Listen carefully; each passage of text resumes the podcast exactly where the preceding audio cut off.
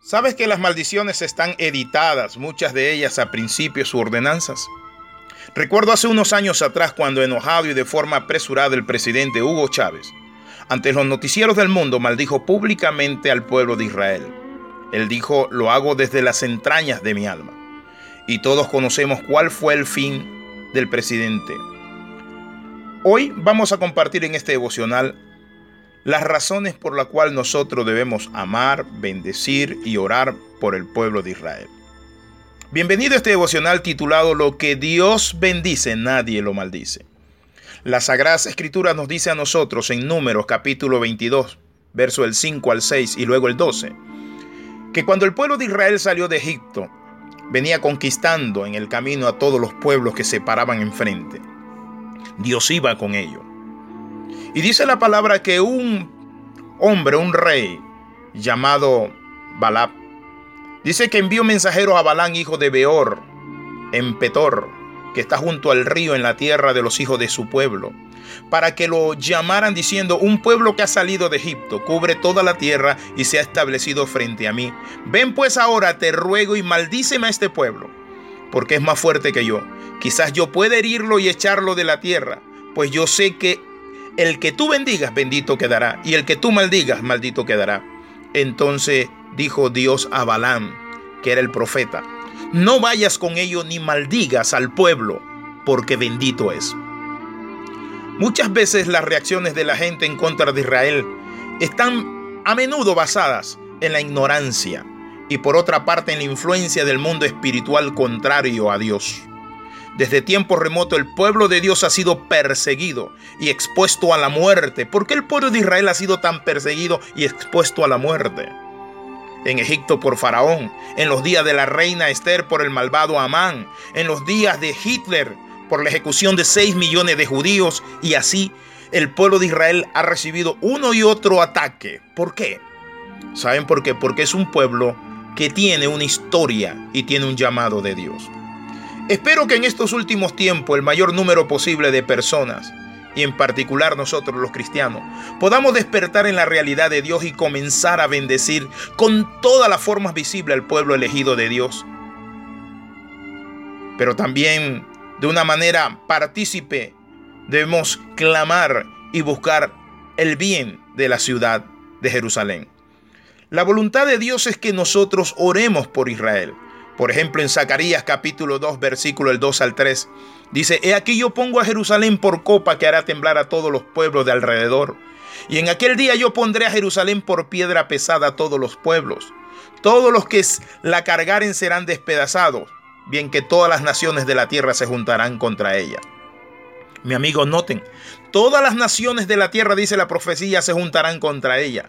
¿Por qué se juntarán contra Israel? ¿Saben por qué? Porque Israel es el reloj profético de Dios e Israel es el pueblo que Dios escogió, sean necios, religiosos, como usted quiera verlo.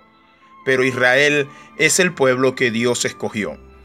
La profecía todo gira, mi amigo, la historia del mundo en el desarrollo de Israel, no en los Estados Unidos, China, Rusia, Latinoamérica. ¿Sabes tú que la problemática de este maravilloso país es lo que marca la historia profética, pero también la política internacional y el fin del mundo y la venida de Cristo? Jesús dijo que tenemos que estar atentos porque cuando veamos a Jerusalén rodeada de ejército, noten lo que dice la Sagrada Escritura. Hoy quiero compartir esto. Muchas veces como iglesia o como personas no entendemos y miramos a los judíos con desdén. Muchas veces le damos lugar al antisemitismo que se está moviendo en el mundo, que se movió en los días de Hitler. Pero mi amigo, la iglesia, quiero compartirle esto, no empezó en Roma. La iglesia inicia en Jerusalén el día de Pentecostés. La iglesia nace en un contexto netamente judío. Jesucristo fue judío. Todo se realizó en Israel. ¿Por qué no orar por Israel?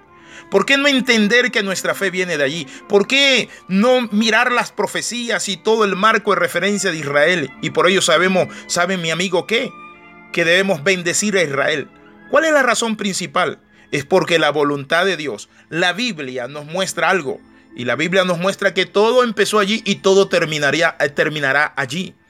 Es decir, si vemos esto, encontramos que hay un alfa en Israel y hay un omega en Israel. Por eso la palabra dice en el libro de Génesis capítulo 12, versículo 3, bendeciré a los que te bendigan y al que te maldiga maldeciré y en ti serán benditas todas las familias de la tierra. Eso Dios le dijo a Abraham cuando le dijo, sal de tu tierra y de tu parentela a la tierra que yo te mostraré. Dios sacó a Abraham para formar una nación. Mi amigo, el fin de la oración hacia Israel es que Dios levante ese pueblo, cuide y se cumpla su palabra. Que ya no haya más sobre todas las cosas holocaustos en el mundo. ¿Por qué? Porque en Israel serán benditas todas las familias de la tierra.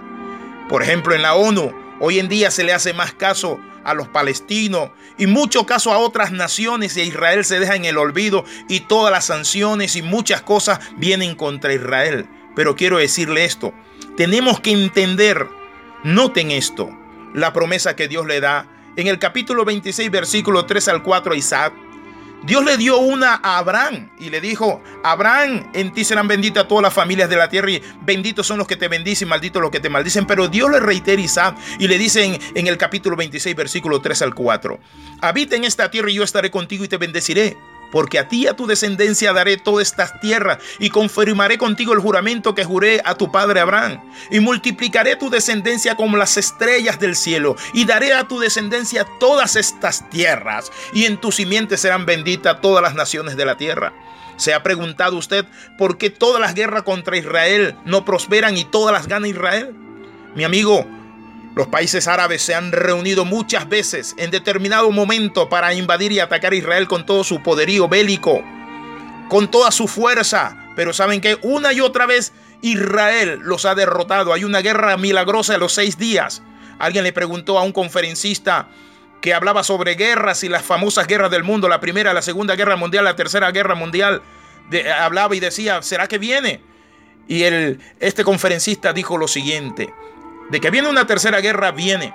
Pero luego le preguntaron, ¿y qué opina usted de la guerra de Israel? Y él dijo, yo estoy hablando de guerra, no de milagros. Ellos salen a la guerra y Dios hace milagros. Claro que sí, mi amigo. Usted se pregunta por qué Israel ganó una guerra frente a enemigos aférrimos en solo seis días. ¿Saben por qué? Porque Dios está con Israel.